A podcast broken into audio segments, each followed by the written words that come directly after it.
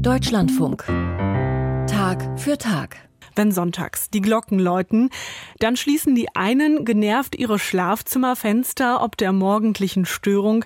Die allermeisten nehmen den Klang wahrscheinlich gar nicht mehr wahr. Ja, und dann gibt es da noch die wahren Liebhaber der Kirchenglocken, die eine Kirche beispielsweise allein anhand ihres Geläuts erkennen könnten. Michael Hollenbach hat so einen Liebhaber getroffen und musste natürlich gleich hoch mit ihm hinaus. Hendrik Hopfenblatt steigt die Holzstufen im Kirchturm der St. Johanneskirche im Hartstädtchen Wernigerode hinauf. Boah, guck mal. Sozusagen in der dritten Etage liegt die Glockenstube. Der 20-Jährige ist begeistert von den beiden tonnenschweren Glocken.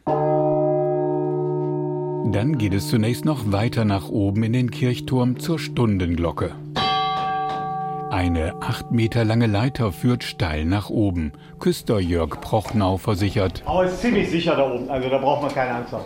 Oben muss man über zwei lose Bretter gehen, ohne Geländer. Neulich wäre Hendrik Hopfenblatt, der bereits rund 700 Glockentürme bestiegen hat, fast abgestürzt. Das war in 10, 11, 12 Metern Höhe. Bin da auf einem vermeintlich stabilen Brett rumgeturnt, das ist dann durchgekracht. Und ich bin dann auch runter, habe mich am Glockenstuhl festgehalten, mit den Händen hochgezogen, sonst wäre ich runtergeflogen. Also das war sehr, sehr, sehr knapp. Ja, sehr schön. Ist ein Gießer, von dem es eigentlich fast gar nichts mehr gibt. Johann Jakob Fuchs aus Bernburg an der Saale. Ist schön, dass ich von ihm jetzt noch was ausfindig machen konnte. Hendrik Hopfenblatt aus Eberswalde ist so etwas wie ein Glockennerd.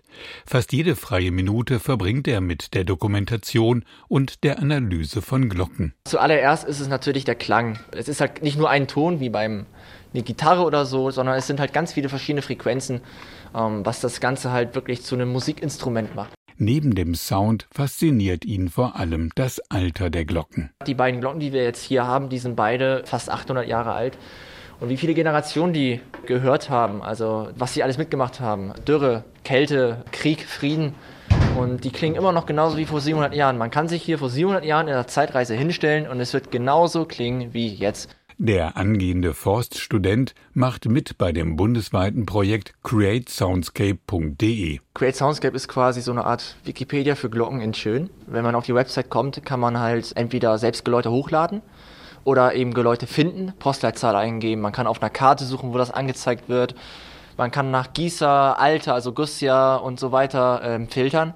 Also man kann dann schon sehr genau das angezeigt bekommen, was man will. Auf der Website finden sich bereits ca. 10.000 Glocken. Sehr viel, aber erst 10 Prozent der rund 100.000 Glocken in Deutschland. Das ist eben das Tolle daran, dass es halt kein geschlossenes Projekt ist, eben, sondern eine öffentliche Datenbank, wo jeder, groß und klein, jung und alt, mitarbeiten darf, kann und soll eigentlich. Im Prinzip geht es jetzt erstmal darum, den Heimatklang zu dokumentieren, sodass man die Glocken dann immer und überall läuten kann. Also, dass dann Jugendliche so angefixt sind, dass sie dann sagen, oh, da wollen wir jetzt mehrere Türme besteigen und äh, aufnehmen, das ist nochmal eine andere Geschichte. Sagt Martin Kares. Er ist der Glockenexperte der Badischen Landeskirche.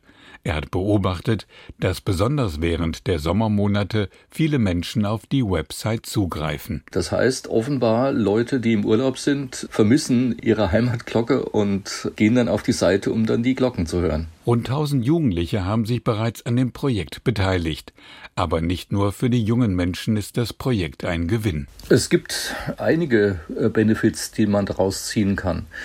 Zum einen bekomme ich Rückmeldungen, dass die Klinikseelsorge diese Homepage nutzt, um also auf den Palliativstationen den Menschen auch nochmal die Heimatglocke vorzuspielen.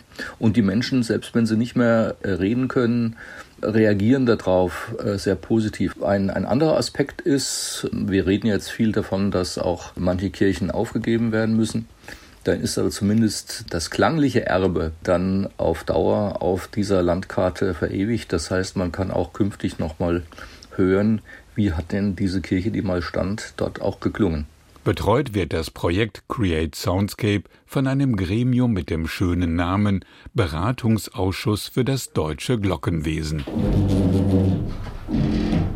Hendrik Hopfenblatt ist am Ende seiner Inspektionstour. Zum Abschluss das Geläut der großen Glocke. Aus zwei Meter Entfernung ist das Läuten nur zu ertragen mit massiven Ohrschützern. Den Ton, den man hört, den kann man nicht messen, sondern er besteht aus ganz vielen kleineren Tönen. oder einzelnen Tönen. Dieser Teiltonaufbau, wie man es nennt, ist hier sozusagen stichrein. Ähm, das könnte auch eine Glocke sein aus dem 20. Jahrhundert, wirklich, also eine moderne Glocke. Das ist ganz, ganz selten so. Außerordentlich beeindruckend, was unsere Altvorderen schon auf die Beine gestellt haben. Schon bald wird Hendrik Hopfenblatt auch diese Glocken der St. Johanneskirche aus Wernigerode hochladen. Und sie werden im Netz zu sehen und zu hören sein. Auf der Homepage createsoundscape.de. Michael Hollenbach über das digitale Glockenarchiv Create Soundscape.